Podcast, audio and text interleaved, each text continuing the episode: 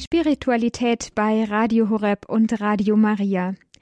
Geistliche Begleitung im Lebensprozess. Darum geht es heute in der Sendung Spiritualität bei Radio Horeb und Radio Maria im Studio für Sie, Maria Berg.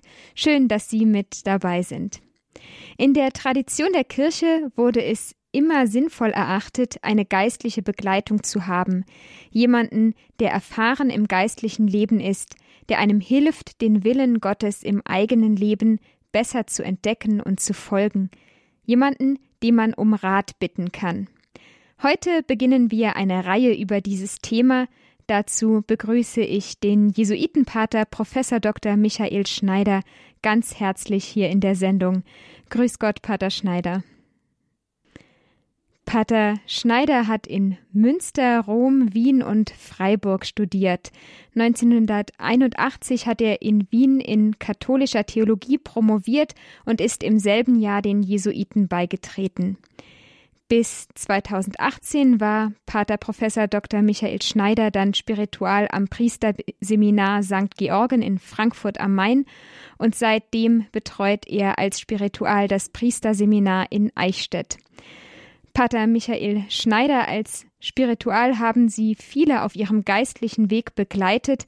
Geistliche Begleitung ist den meisten heute kein Begriff mehr oder man hat mal was davon gehört und weiß doch nicht so genau, was damit gemeint ist. Wir sind sehr gespannt auf Ihre Ausführungen dazu. Ja, vielen Dank für die Begrüßung, Frau Berg, verehrte Hörerinnen und Hörer.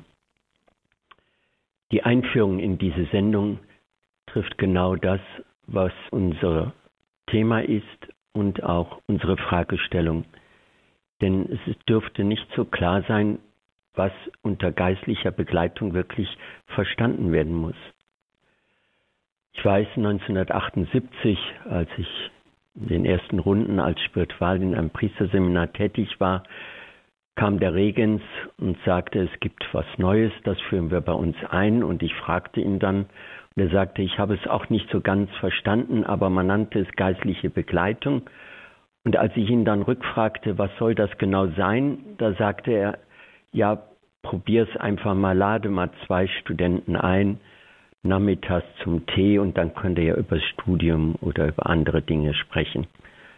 Das war also die sogenannte Einführung in die geistliche Begleitung. Bis dahin war ein anderer Begriff aktuell, vor allen Dingen geistliche Führung. Und als ich daraufhin in ein anderes Seminar versetzt wurde und dort die geistliche Begleitung übernehmen wollte und sie da auch wieder einführte, gab es heftige Kämpfe, weil man sagte, der Begriff geistliche Begleitung ist viel zu unverbindlich. Man sagt, da geht man einfach mit und hält Gespräche. Was soll das? Besser ist geistliche Führung. Einer ist der Sachkundige, der andere will einen Rat. Und damit sehen Sie, verehrte Hörerinnen und Hörer, wenigstens aus diesem kleinen Beispiel, dass gar nicht so unbedingt definiert ist, was geistliche Begleitung sein kann. Ich möchte mit Ihnen auch auf dieses Thema jetzt nicht eigens eingehen. Ich möchte mit Ihnen einfach gleich beginnen und einen Aspekt herausgreifen, der gewiss für die geistliche Begleitung entscheidend ist, aber uns auch eine Antwort gibt, was unter diesem Institut geistlichen Lebens verstanden werden kann. Und wie schon in der Einführung von Frau Berg gesagt wurde, es ist eine neue Reihe. Das darf man auch wieder nicht zu eng nehmen, aber wir wollen in den kommenden Sendungen über das eine nachdenken, nämlich welches Profil gebe ich meinem geistlichen Leben mit Gott. Und dieses geistliche Profil und die geistliche Profilierung meines Lebens mit Gott werden wir unter verschiedenen Themen bedenken. Deswegen ist es gar nicht so erforderlich, dass einer jetzt auch selber in der geistlichen Begleitung ist und dann sagen kann, nur dann ist es auch für ihn interessant, sondern es werden zugleich auch grundsätzliche Themen geistlichen Lebens angesprochen, die für jeden von Bedeutung sein können.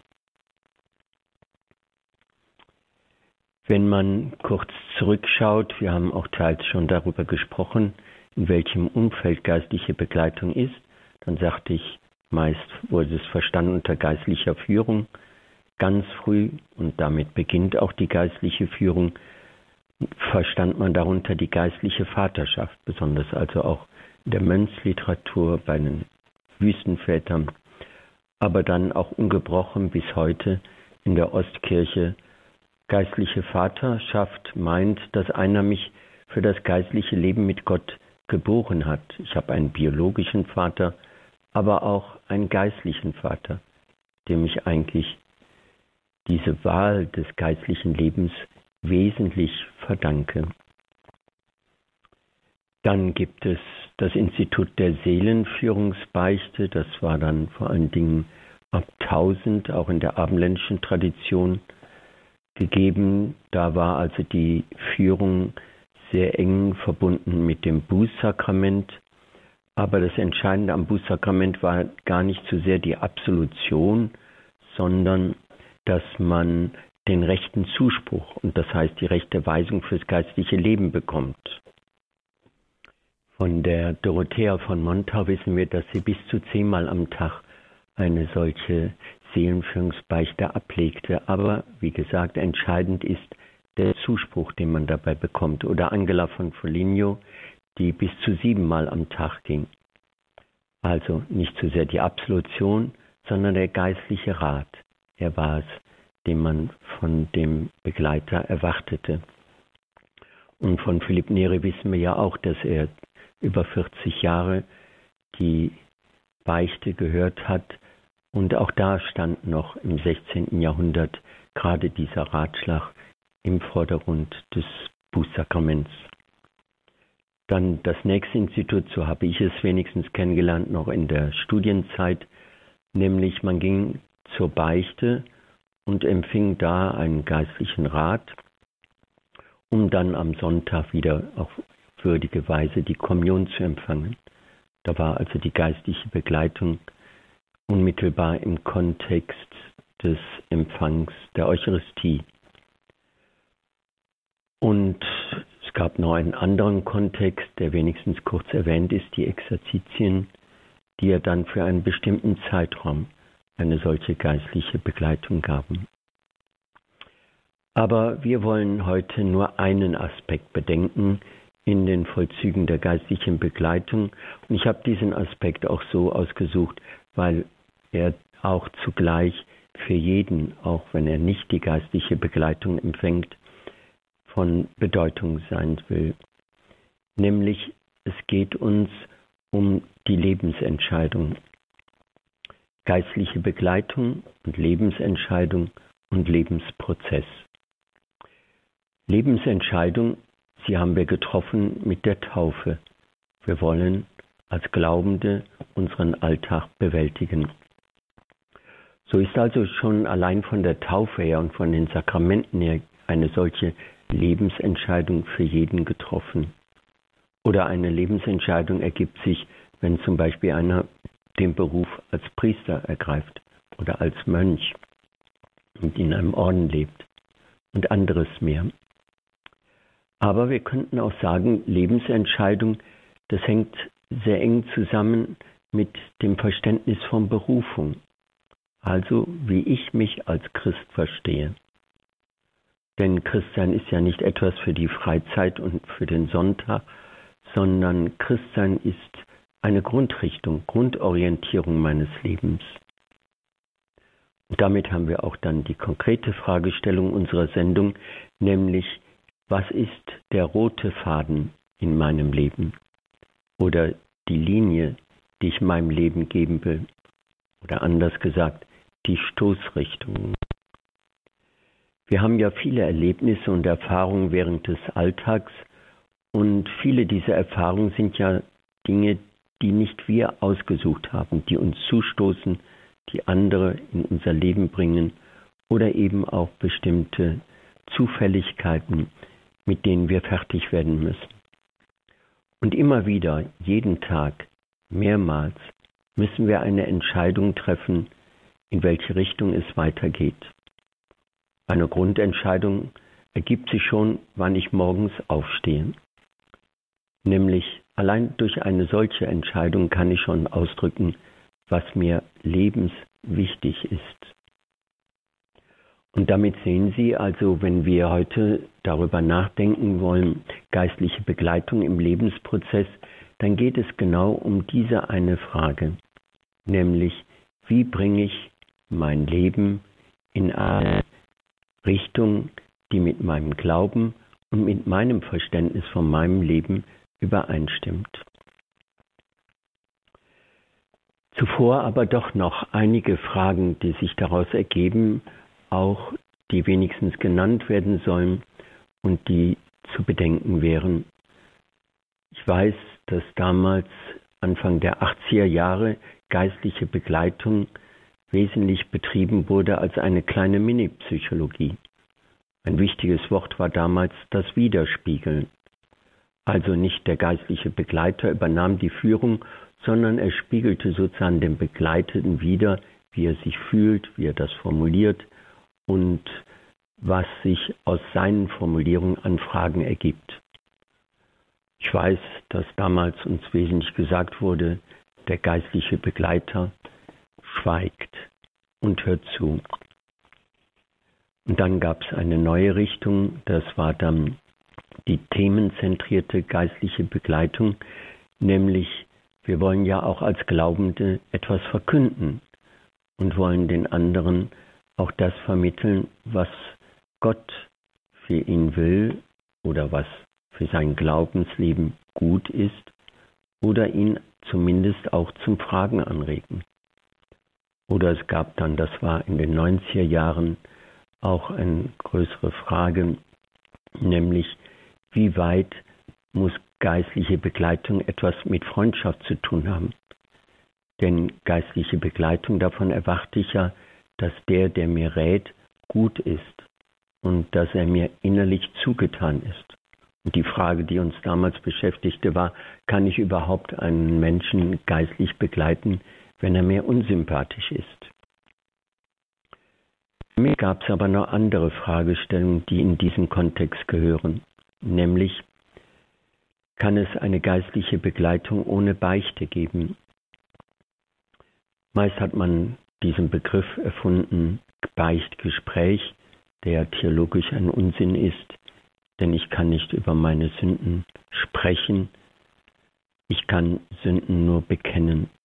Und das führte dann schließlich dazu, dass man wenigstens geistliche Begleitung und Beichte im Vollzug auseinanderhielt, zumal ja das, was in der Beichte gesagt wurde, nicht in der Begleitung Thema sein kann. Eine Frage ist, wie oft muss geistliche Begleitung sein?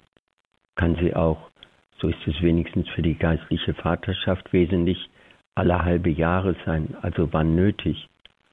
Heute wird sie meist so praktiziert, dass sie regelmäßig ist und regelmäßig zumindest einmal im Monat. Eine andere Frage, die sich zum Kontext der geistlichen Begleitung ergibt, ist, dass wir ja alle in irgendeiner Form einen geistlichen Begleiter haben. Zum Beispiel Kinder haben ihre Mutter, die ihnen mit Rat und Tat zur Verfügung steht. Oder ein Priester, der ihnen durch seine Predigten viel sagt oder die Bücher oder die Musik. So gibt es also die stillen geistlichen Begleiter, die wir alle auf irgendeiner Weise haben, die für uns so wie Tankstellen sind, wo wir innerlich aufatmen können, aber die uns auch innerlich bereichern. Dann ist die Frage geistliche Begleitung, was ist Seelsorge? Auf jeden Fall versteht man heute geistliche Begleitung vor allem Dingen so, dass sie sich auf das ganze Leben richtet. Also die Ordnung des Lebens, der Beruf oder die Erfahrungen und vieles andere mehr. Geistliche Begleitung ist also eine Begleitung nicht nur in geistlichen Übungen, geistlichen Fragen, sondern überhaupt in der Ordnung des Lebens. Und ein offenes Thema zum Schluss noch, nämlich die ganze Frage, die dann vor kurzem auch aufgebrochen ist, der geistliche Missbrauch und der Gehorsam. Immer wieder begegnet man auch Menschen in der geistlichen Begleitung, wo man genau weiß, die hören sich das an, was man einem sagt, aber sie gehorchen nicht.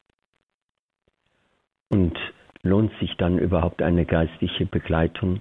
Hat sie überhaupt eine Stoßrichtung? Hat sie überhaupt einen Sinn?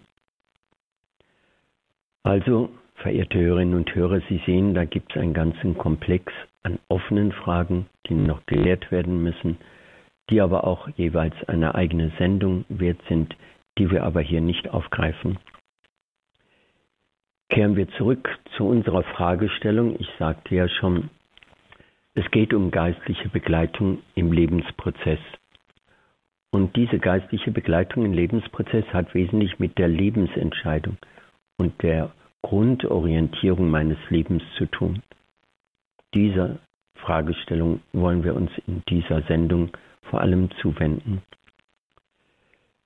Vier Dinge ständen hier zur Frage. Das eine, die Grundhaltungen, nämlich mit welchen Grundhaltungen gestalte ich mein Leben. Ich sagte schon, dies eine Beispiel, morgens das Aufstehen, sagt schon etwas über eine solche Grundhaltung, wie ich meinen Tag gestalten möchte, was mir wichtig ist und was ich auch vom jeweiligen Tag bedenke oder erwarte. Das zweite ist die Prozesse. Es geht ja nicht nur darum, dass wir in der geistlichen Begleitung reagieren auf das, was sich jeweils gerade ergibt oder was gerade Thema ist, sondern geistliche Begleitung wird ja nur dann letztlich Frucht bringen, wenn der Begleiter auch den Gesamtduktus eines Lebens im Blick hat. Also er reagiert nicht nur, sondern er hilft dem anderen auch bei der Stange zu bleiben und bei dem Hauptthema seines Lebens zu arbeiten. Das dritte ist eine wichtige Unterscheidung, nämlich in der geistlichen Begleitung geht es um die Perspektiven. Der geistlichen Begleitung geht es also nicht nur ums Konfrontieren, sondern viel wichtiger das Inspirieren dass ich dem anderen neue Möglichkeiten, neue Horizonte, neue Orientierungen mitgebe, an die er vielleicht gar nicht gedacht hat. Und da sehen Sie schon, hier kann ein geistlicher Begleiter nicht nur reagieren, sondern sogar agieren, zumindest indirekt, indem er dem anderen neue Perspektiven eröffnet. Und das vierte sind die Krisen nämlich dass der geistliche Begleiter dem Einzelnen hilft, die Krisen seines Lebens so zu ordnen und zu lösen, dass er auch sich selbst nicht verliert. Und gerade aus diesen vier Punkten, nämlich die Grundhaltungen, die Prozesse, die Perspektiven und die Krisen, aus diesen vier Punkten können Sie schon ersehen, dass die Fragestellung einer geistlichen Begleitung im Lebensprozess doch letztlich einen jeden betrifft und mitten in unser eigenes Leben mit Gott auch gehört. Gehen wir also nun zu unserer Thematik geistliche Begleitung im Lebensprozess. In der Heiligen Schrift ist immer wieder davon die Rede, dass und wie Gott dem Menschen seinen Willen kundtut und ihn beruft. Die Berufungsgeschichten der Heiligen Schrift können dann den Eindruck entstehen lassen, dass Gottes Ruf den Menschen von außen trifft, vom Himmel herab. Sie haben es am Evangelium an diesem Sonntag oder auch am letzten Sonntag gehört, nämlich, dass Jesus seine Jünger ruft auf seinen Weg. Aber zuweilen erwarten wir es auch heute, in unserem eigenen Leben, es recht, wenn wir auf Exerzitien gehen, dass Gott uns sozusagen mit einem Ruf entgegenkommt. Aber was ist, wenn dieser nicht ergeht? Bin ich dann nicht berufen? Das hieße, die geistliche Berufung muss nicht ein unmittelbar thematisierter Ruf Gottes sein. Er kann sich auch indirekt ergeben nämlich von unten her, durch die Ereignisse und Dinge meines Lebens, sodass der Mensch dann erfährt, wie eng Gottes Berufung mit seinem Leben zusammenhängt. Dann ergibt sich aber die Berufung nicht durch ein unmittelbares Einzelereignis, sondern aus dem Gesamt meines Lebens. Das Zweite Vatikanum ist im Priesterdekret eigens darauf eingegangen und nennt dies die ordentliche Berufung.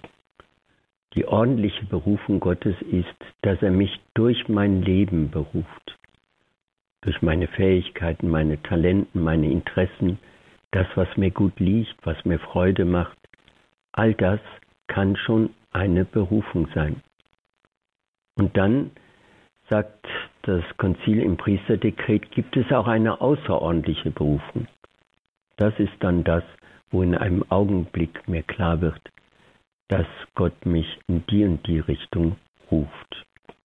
Aber der Normalfall wird vermutlich genau dies eine sein, nämlich, dass wir nicht unmittelbar einen Ruf erfahren, sondern dass wir durch unser Leben hin gerufen werden. Damit die These, nämlich der Mensch in der Gesamtheit seiner Bestimmungen darf sich als ein Ruf Gottes verstehen. Also alles, wie ich bin, was ich geworden bin, wie ich auch meine Erfahrungen im Leben mache, all das ist schon Ruf Gottes. Und ich habe es gut zu bedenken und gut zu beachten. Oder noch kürzer gesagt, ich bekomme nicht den Ruf Gottes, ich bin Ruf Gottes. Und ich glaube, was da das Konzil auch nochmal eigens in Erwägen zieht, ist doch etwas Entscheidendes und für manchen sogar Erlösendes. Ich muss also jetzt nicht unbedingt abwarten, bis ein solcher ausdrücklicher Ruf Gottes ergeht, sondern indem ich mich meinem Leben zuwende, darf ich davon ausgehen, dass darin schon längst Gottes Ruf enthalten ist. Das andere, was wir bedenken, ist, wenn ich also den Ruf Gottes nicht nur bekomme, sondern zunächst auch einmal bin, dann heißt das zweitens, dass das auch eine einmalige Erfahrung ist.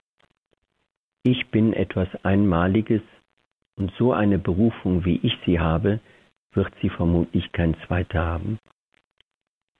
Und das ist nun unser weiteres Thema, denn wenn wir sagen, Gottes Ruf, der sich aus meinem Leben ergibt, ist so einmalig, dann heißt dies, es geht um ein sich einlassen auf die eigene Lebenslinie, nämlich, dass ich mein Leben immer mehr ordne und in diesem Ordnen zunehmend zur Klarheit finde, was Gott von mir will. Aber dies setzt Teil- und Vorfragen voraus. Wer bin ich? Wo liegen meine Fähigkeiten und Stärken? Wo sind meine Grenzen, meine Schwierigkeiten? Welche Aufgaben, Verpflichtungen habe ich? All dies heißt nur, wer sich hier genau kennt und weiß, was er will, wird auch wissen, was Gott von ihm will. Sie kennen schon aus früheren Sendungen diesen Satz der Teresa von Avila, nur wer weiß, was er will, wird auch wissen, was Gott von ihm will bedarf also immer auch einer hinreichenden Selbsterkenntnis. Die Kunst eines gläubigen Lebensstils besteht darin, auf dem eigenen Lebensweg alles vom Formgesetz des Glaubens durchdringen lassen. Alle Christen müssen den Weg zur Vollkommenheit betreten und unter dem Ruf des Heiligen Geistes nach dem Evangelium leben. Aber das Leben gemäß der eigenen Berufung ist ein ganzheitlicher Vollzug, der alle Lebensbereiche des Glaubens umfasst, die eben dann zu integrieren sind. Dies bedeutet für unsere Fragestellung, dass jede Berufung durch Gott auf die leibhaftige Gestaltwertung des Glaubens im Reifungsprozess des Lebens zielt und somit den Menschen in all seinen geistigen und geistlichen Bezügen dazu auffordert, sein Leben im Glauben umfassend und ganzheitlich mitten in der Welt auszubuchstabieren. Es geht also um eine Art Lebenspädagogik. Und so möchte ich, verehrte Hörerinnen und Hörer, mich nun diesem weiteren Thema mit Ihnen zuwenden, wie nämlich eine solche Lebenspädagogik aussieht, eine Lebenspädagogik aus dem Glauben. Und darin sehen Sie, dass also geistliche Begleitung letztlich etwas Unverzichtbares ist. Und zwar nicht als äußere Einrichtung, sondern unter diesem Vorzeichen, dass ich zunehmend mein Leben ordne vor und mit Gott. Wie sieht also eine solche Lebenspädagogik aus? Ein Leben gemäß der eigenen Berufung, die ich nicht nur bekomme, sondern die ich bin, ist keine Sache von Rezepten und einfachen Ratschlägen. Auch beschränkt sie sich nicht auf einzelne Gespräche. Sie beschränkt sich auch nicht, wie schon deutlich wurde, auf den äußeren Vollzug von Gebetsübungen. Bei der Suche nach einem gläubigen oder gar kontemplativen Lebensstil bedarf es vielmehr, wie Simone Weil sagt, einer genialen Heiligkeit. Und Simone Weil wird also mit diesem Begriff zum Ausdruck bringen, genial ist, dass wir all das, was das Beste in uns ist, gerade einsetzen für eine solche Lebenspädagogik, nämlich um unser Leben vor und mit Gott zu ordnen. Gewiss, im Dekalog heißt es, du sollst und du sollst nicht. Aber die Seligpreisungen entwerfen eine schöpferische, fantasievolle Gestaltung des Lebens mit Gott. Es geht also nicht nur darum in der Lebenspädagogik, was ich nicht tun darf oder was ich tun muss, sondern es geht um das Magis, wie Ignatius es nennt, um das Mehr, dass ich also nicht nur das Soll erfülle, sondern genau genial das suche, was Gott nur von mir als ein Werk der Übergebühr erwartet. Und so sagt es dann Jesus, ja, wenn jemand zu mir kommt und mir nachfolgen will. Ein wichtiger Satz, denn hier sagt Jesus nicht nur, dass er mir befiehlt, sondern er sagt, wenn ich selber das Angebot mache, wenn jemand zu mir kommt und mir nachfolgen will, und ich dem Herrn dieses Angebot mache, mein Leben mit ihm zu gestalten. Wie einer sein Leben erfährt und bewusst annimmt und gestaltet, ist dann unmittelbarer Ausdruck seiner Berufung.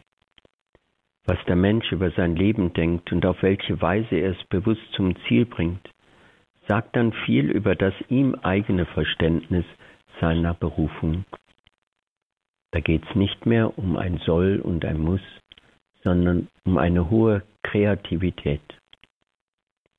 Wie komme ich aber zu dieser Kreativität? Die Antwort müsste lauten, dass das eigene Leben aus dem Zueinander besteht von eigener Aktivität und offener Erwartung des Wirkens Gottes. Es gibt so etwas wie eine aktive Lebensgestaltung und eine kontemplative Aufmerksamkeit für Gott und seinen Willen. Dieses Element halte ich insofern für sehr wesentlich, dass nämlich Berufung ein ständiger Prozess ist. Ich gebe, begebe mich auf einen Weg, aber ich muss dann auch schauen, was die Echowirkung meines Handelns und meines Weges ist. Und das ist hier gemeint mit Aktivität meinerseits und Erwartung des Wirkens Gottes. Ich schaue also, wie die Echowirkung meines Lebens und Glaubens im Alltag ist. Dabei bedarf es auf jeder Lebensstufe notwendigerweise aller jene Mühen, ohne die der Mensch nicht zur Vollreife gelangt. Ein jüngerer Mensch muss ganz anders offen sein für die Echowirkungen Gottes in seinem Leben als vielleicht ein Erwachsener. Manchmal will es scheinen, es genüge eine faszinierende Sache, meist Beruf genannt. Dass also zum Beispiel Einzelne meinen, wenn sie dann zum Priester geweiht sind, das war's dann mit dem geistlichen Leben. Denn die wichtigste Frage ist ja geklärt. Und da muss ich nur schauen, wie ich das Weitere ordne und dass ich meiner Entscheidung treu bleibe. Nein, umgekehrt. Eine solche Priesterweihe ist ein Doppelpunkt. Dann fängt geistliches Leben noch einmal ganz neu an, denn ich werde schauen, wie die Echowirkung Gottes in meinem Leben ist auf das, was ich da in der Weihe empfangen habe. Und es genügt auch nicht eine angesehene Stellung in der Gesellschaft oder Öffentlichkeit oder in der Kirche zu haben, um das angestrebte Ziel des Lebens zu erreichen. All dies wird nicht genügen. Es bedarf vielmehr eines Engagements ganz anderer Art. Denn der Mensch darf sich in seiner Lebensgestaltung nicht nur von den sogenannten Fakten und Zufälligkeiten führen lassen, sondern muss sich vor allem von innen her lenken lassen. Und damit sind wir auch in der Mitte unserer Fragestellung. Wenn ich nämlich sage, wie sieht eine geistliche Begleitung im Lebensprozess aus, dann geht es nicht nur darum, zu ordnen und zu sortieren, was an Erfahrungen ich gerade mache. Viel wichtiger ist, wie lasse ich mich von innen her in meinem Leben bestimmen und bin ich wirklich von innen her in meinem Leben mit Gott orientiert. Weder Veranlagung noch Ausbildung oder Umwelteinfluss genügen, um einen Menschen so zu fordern und zu formen, dass er erwachsen wird. Dass ein Mensch überhaupt zur Reife kommt, entscheidet sich daran, ob er zum Eigentlichen seines Wesens vordringt und ob er innerlich wächst. Ein solcher Reifungsprozess geht aber auf eine eher unmerkliche Weise vor sich. Dabei bedarf es keiner Belehrung, keiner Hinführung, sondern einer durch nichts zu ersetzenden Ursprünglichkeit und Unmittelbarkeit zu sich selbst. Ein wesentlicher Punkt, wenn einer im Alltag schon neben sich herlebt, wird er auch letztlich in seiner Berufung nicht das finden, was der Kern ist, die Mitte seines Lebens. Das Leben mit Gott nicht nachgeahmt und von keinem anderen her kopiert, sondern in der unmittelbaren Begegnung mit dem Willen Gottes erkannt und konkret vollzogen, aber eben aus der eigenen Ursprünglichkeit und dem eigenen Zugang zu mir selbst her. Damit ein solcher Reifungsprozess im Glauben im Einklang mit der eigenen Berufung gelingt, muss das eigene Leben wirklich ernst genommen werden. Es ist nicht möglich, einen Menschen darin anzuleiten, wie er sein Leben ernst zu nehmen hat. Vielmehr muss jeder für sich selbst den Schritt zu einem Leben aus der eigenen Mitte heraus tun. Dabei wird er auch seine Andersartigkeit und Einmaligkeit annehmen und in eine konkrete Lebensgestalt bringen müssen. Die Herausforderung, die mit dieser ihm aufgetragenen Einmaligkeit gegeben ist, erfährt der Mensch gerade an den Knotenpunkten der einzelnen Entwicklungsstufen im eigenen Leben. Zum Beispiel, wenn ein Jugendlicher sich dann schließlich doch zu einem Beruf entscheiden muss, dann nimmt er alles, was sein Leben ist, an einem Knotenpunkt in eine neue Richtung. Aber nicht nur an solchen Knotenpunkten haben wir uns zu uns selber entscheiden, sondern eigentlich jeden Tag. Nämlich indem wir den äußeren Verlauf unseres Lebens ansehen und doch zugleich offen sind für das, wohin Gott uns ziehen will und wohin seine Weisung geht. Der äußere Verlauf eines Lebens hat trotz seiner tiefgreifenden Wirkung letztlich keinen entscheidenden Einfluss darauf, ob der Mensch die einheitliche Richtung seines Lebens findet. Die vielen Ereignisse des Lebens, die von außen auf den Menschen eindringen, machen nie die Grundsubstanz eines Lebens aus, wie sie diese auch nicht verändern. Eine einheitliche Grundlinie erhält das Leben eines Menschen dadurch, dass er die Fähigkeit entwickelt, sich immer weniger von den äußeren Bedingungen leiten zu lassen, beziehungsweise wenn er lernt, sie in sein eigenes Wesen zu integrieren.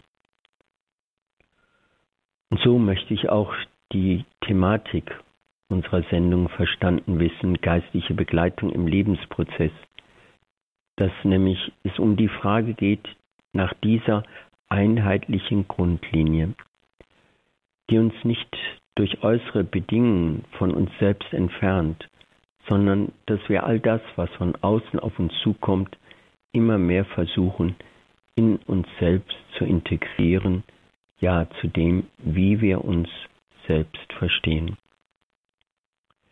Entscheidend für ein Leben sind nicht die vielen Geschehnisse oder physischen oder psychischen Vorgänge, auch nicht die verschiedenen Zwänge, denen der Einzelne immer wieder ausgeliefert ist. Mit all dem muss er auskommen lernen, da es für seinen Werdegang braucht. Aber was von außen an ihn herangetragen wird, darf nicht in dem, was er eigentlich ist, Wurzel fassen. Was er also aus all dem meist Zufälligen macht, das ist für seinen ihm aufgetragenen Weg entscheidend. So bedarf es immer auch einer eigenen Aktivität gegenüber allem, was einem Menschen zustößt und was von außen auf ihn einstürmt, um aus all dem das zu gestalten, was für ihn das Rechte, ja das Gottgewollte ist. Und durch die Weise, wie er auf das, was von außen auf ihn eindringt, reagiert, oder wie er es schließlich aufgreift oder verwirft, wird sich zunehmend jenes herauskristallisieren, was sein eigenstes ist. All dies hört sich vielleicht abstrakt oder sehr hochtrabend aus, aber Sie merken es, und zwar täglich, vielleicht sogar stündlich. Wir werden den ganzen Tag mit neuen Anforderungen konfrontiert, mit Terminen, mit Dingen, die zu erledigen sind. Und genau darin setzt schon dieser Prozess ein, von dem wir gerade sprachen. Dass ich bestimmte Termine ablehne, dass ich bestimmte Termine rauszögere oder sie momentan nicht aufgreife oder dass ich bestimmte Dinge jetzt sofort erledige. Aus all dem, aus einer solchen Wahl, finde ich immer mehr das, was letztlich mich selber ausmacht. Und so gibt es meist ganz kleine Dinge, in denen wir entscheiden, was zu unserem Wesen gehört, ja, was wir sagen, das gehört zu unserer Grundentscheidung und die und die anderen Dinge kannst du ruhig einmal beiseite lassen. Auf den Lebensprozess hingedacht, meist entdeckt der Mensch den wahren Sinn seines Lebens erst recht spät, und zwar sobald es ihm möglich ist, den Großteil seines Lebens zu überschauen. Dennoch wird er bis dahin nicht abwarten können, sondern in einem schöpferischen Handeln sich dem nähern, was er schon als das wahre Wesen seiner selbst erkannt hat. Dabei scheint es, dass der Mensch bei hinreichender Verinnerlichung, Selbsterkenntnis und Treue sich gleichsam intuitiv zu dem hingezogen fühlt, was ihm als zukünftige Lebensaufgabe vorbesteht. Das ist eigentlich eine schöne Erfahrung, auch wenn Sie jüngere Menschen begleiten. Sie merken, wie so jüngere Menschen intuitiv meist genau das Richtige wählen, auch wenn sie es vielleicht gar nicht unmittelbar begründen können. Das merke ich besonders in den Augenblicken, wenn zum Beispiel ein Seminarist aus dem Priesterseminar herausgeht, wo dann vielleicht ein Regens oder ein anderer mit allen möglichen Argumenten kommt oder sagt, warte doch nochmal. Und wo ich genau spüre bei so einem jungen Menschen, er kann es nicht begründen, er kann es vermutlich auch nicht darlegen, aber von innen her weiß er genau, das ist es nicht. Und so gibt es auch ein intuitives Handeln und Entscheiden und intuitives Auswählen und hingezogen sein, wie ein Vorzeichen der Erhöhung. Verehrte Hörerinnen und Hörer, aus all diesen Überlegungen können Sie sehen, dass also der Lebensprozess unmittelbar mit unserer Glaubensgeschichte zusammenhängt und dass in den vielen alltäglichen Dingen, die uns einfach zustoßen und die wir jeden Tag in irgendeiner Weise zu beantworten und zu ordnen haben, dass sich darin auch zeigt, wie wir grundsätzlich unser Leben verstehen wollen. Wir haben im Deutschen einen Begriff, der das Gegenteil beschreibt, nämlich die Verzettelung. Wenn einer sich verzettelt, ist er in der Gefahr, immer weiter von sich selbst wegzukommen. Das Gegenteil ist, dass wir uns bündeln, dass wir uns in eine Stoßregelung bringen, von dem wir sagen, so ist mein Leben gemeint, so möchte ich sein und auf das und das möchte ich meinen Schwerpunkt leben. So ist also unsere Thematik geistliche Begleitung im Lebensprozess eigentlich ein sehr alltägliches Tun. Immer wieder während des Tages haben wir unsere Talente in Umlauf zu bringen und zu suchen, was uns von uns selbst letztlich immer wieder abgefordert ist, damit wir mehr zu uns selbst kommen. Wie finde ich das nun, verehrte Hörerinnen und Hörer, dass ich sage, dass ich mich nicht verzettele und dass ich letztlich mir treu bleibe, wie wir sagen. Und dieses mir treu bleiben hat ja wesentlich mit meiner Lebens- und Berufungsgeschichte, ja auch mit meiner Lebensgeschichte mit Gott zu tun. Ich möchte Ihnen einige Ratschläge dazu geben. Das erste ist, es ist gut, hilfreich und ratsam, immer genau das zu wählen, wozu nur ich herausgefordert bin. Es gibt viele Dinge in unserem Leben, die man erledigen könnte oder die man von uns erwartet oder die man eigentlich zu tun hätte. Aber entscheidender ist, was ich zu tun habe, was ich von mir erwarte und wie ich darauf zu antworten habe. So ist es also gut, dass ich immer wieder auch auswähle und versuche, ich nehme vor allen Dingen das mir vor, was mir wesentlich ist. Zum Beispiel eine Mutter wird sagen, dass mir wesentliche ist, dass ich für meine Kinder da bin. So werde ich meine Termine und all das, was ich an Besorgen habe, auch immer wieder neu gruppieren und anordnen. Aus all dem ergibt sich dann der erste Rat, wähle das, was nur du selbst tun kannst und von dem du siehst, dass niemand sonst es tun kann und tun würde. Der Mensch soll also nicht das wählen, was sich ihm einfach anbietet oder das er ohne weiteres bewältigt, vielleicht sogar weil er es kann oder weil er sich schon erprobt hat, sondern er soll die je größere Wahl treffen, was also, wie Ignatius nennt, das Magis ist, was mehr mir aufgetragen ist. Und gerade eine solche Lebensentscheidung befreit aus allen kleinlich verrechneten Wahlmöglichkeiten, die der Mensch nur für sich und seine eigenen Interessen wählt, und fordert dazu auf, der Herausforderung des eigenen Lebens zu antworten, nämlich durch einen je größeren Dienst.